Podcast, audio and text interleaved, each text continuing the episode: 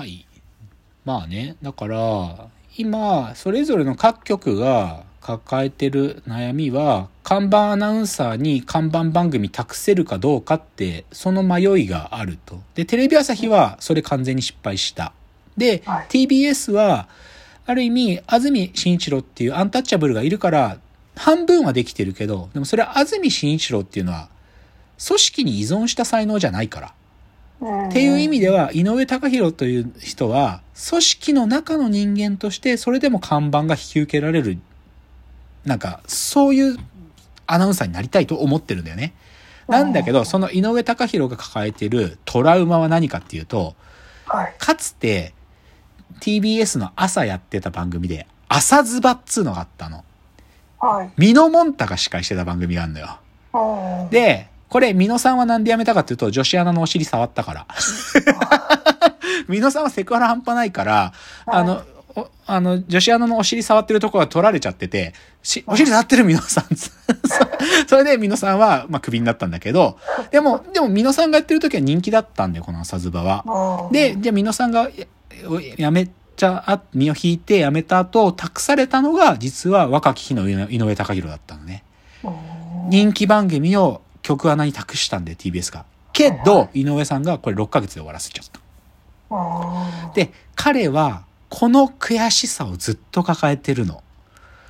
で、冒頭の、実はあの一人語りのところで、彼はが、実はあの僕が読んだところに含んでないんだけど、かつて朝ズバという番組を俺は終わらせちゃったんだと。うんで、その悔しさってのをずっと心に抱えていて、それをなんとか晴らしたい。だからああいう熱い語りを最初にしちゃうんだけどね。で正直今んとこ、もう3回あったかな僕一応全部聞いてるけど、なんかね、ちょっと空回ってんの。ぶっちゃけ。井上貴博の土曜日のあ。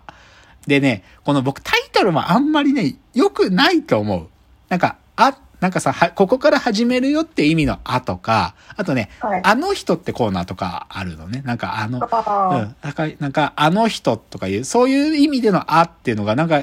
本人はハマってるっぽいんだけど、なんか、こう、わかりづらくない？土曜日のあとかさ、言いづらいじゃん。なんか、日曜天国とかの方が言いやすいのにさ、うんあーとか言ってさ、で、なんか先週はさ、なんかいきなしオープニング、スタジオにいなくて、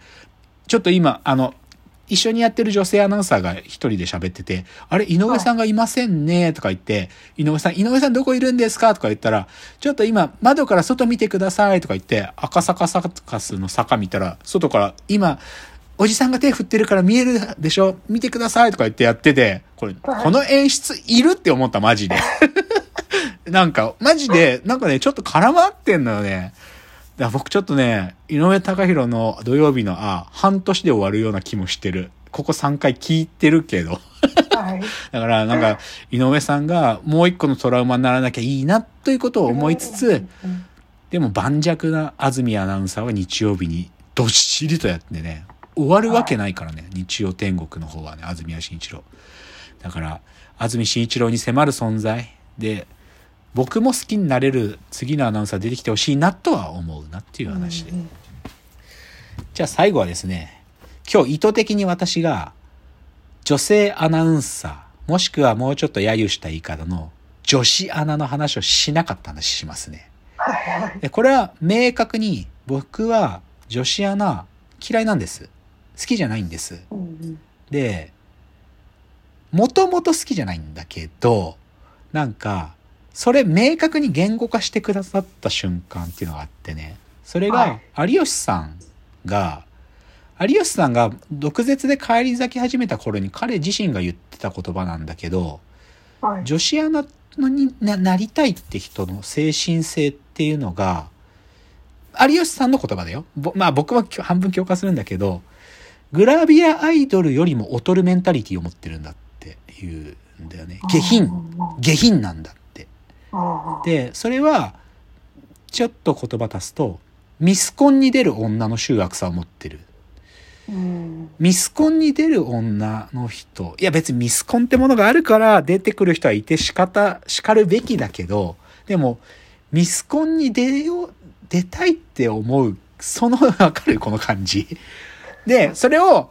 フジテレビのアナウンサーだったた高橋真麻さんなんかが、その後に言うのは自己顕示欲でしかないと。女子アナになるということは自己顕示欲でしかない、みたいな風に言うね。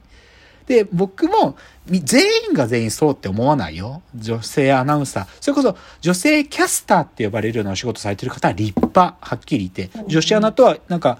分けてあげるべき。なんかそういうアイドルっぽい、なんかチヤホヤされて出てくるやつらとは、はっきり言って、きっちりと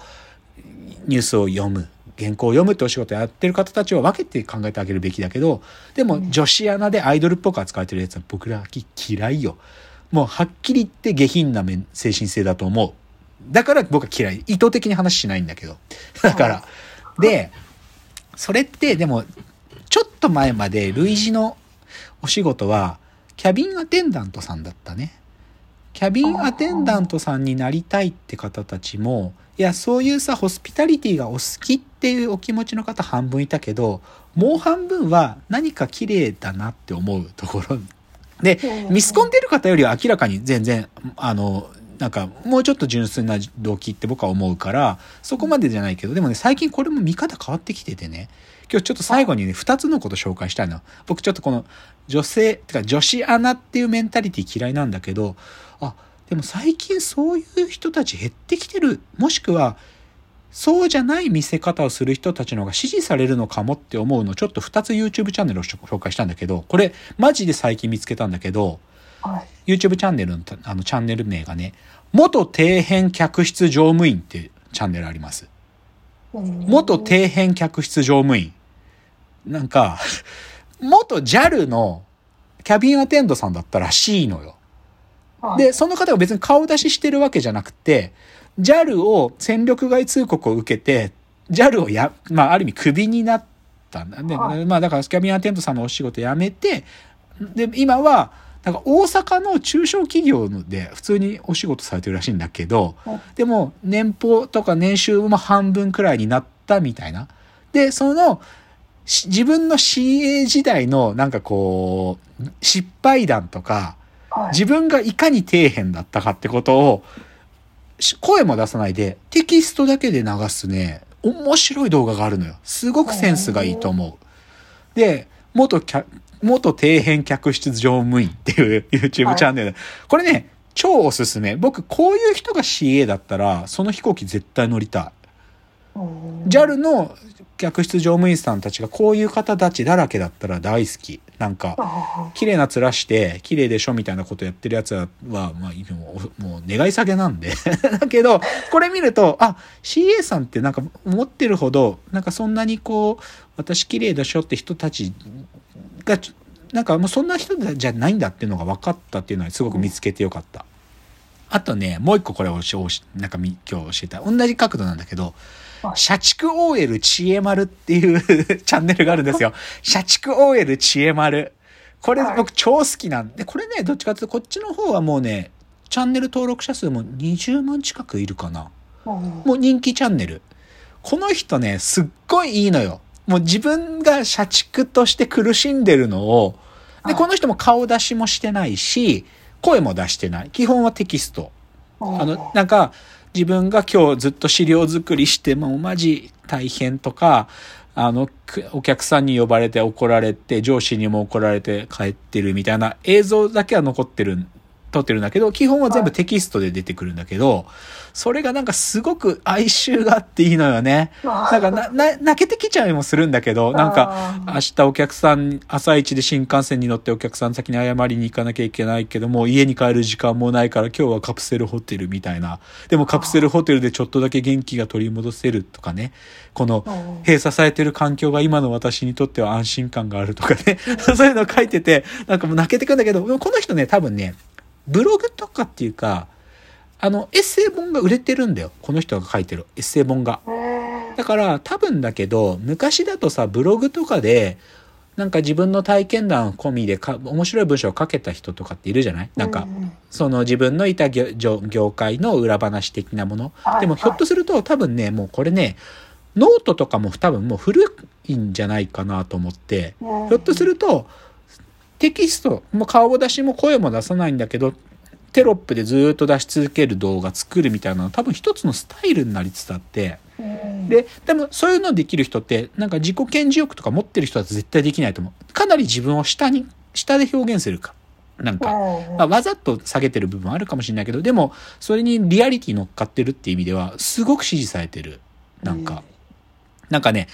元底辺客室乗務員の方のやつで一番再生されてるのは、JAL クビになった時に、JAL クビになって、で、大阪帰んなきゃいけなかったんだけど、婚活もそこで終わったっていう話があるんだけど、その、当時付き合ってて、それなりにいい、お育ちのいい男の人に、私 JAL 辞めたい。で、大阪帰る、地元帰るんだけど、って言ったら、ちょっと考えさせてくれって言われたっつって、数日後に別れてくれって言われたっていう話があって、それとかね、再生数ね、30万回ぐらい再生されててすごいよ。でも多分ね、そういうのが共感されるから、何が言いたかったかというと、女子アナ、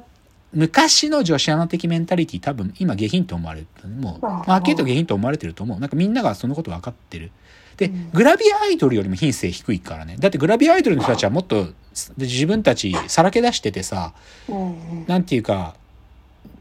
ある意味自分たち仕事ないってことまで含めてさ、そういう表現できるって意味ではグラビアアイドルの人たち偉いんで、うんなんか自分はなんかエリートですみたいなの面してる女子アナは僕は集悪だなと思ってたんで、でもそういうのさっき言って最近支持されなくなったなって思っ、なんかそういう予感がするのは僕はいいことと思う。っていう、ちょ最後、男性アナの話から、女性アナウンサー嫌いって話したんだけど。はいまあでもアナウンサー、アナウンサーってジャンル皆さんね、意外に掘るとおもろいんで、ちょっと、あぜひね、あの、安住さんとか古舘さんの作品 YouTube で掘ってみると結構出てくるんでね、ぜひちょっと皆さん見てみてください。ということで、わーわー言っております。ー時間ですさよなら。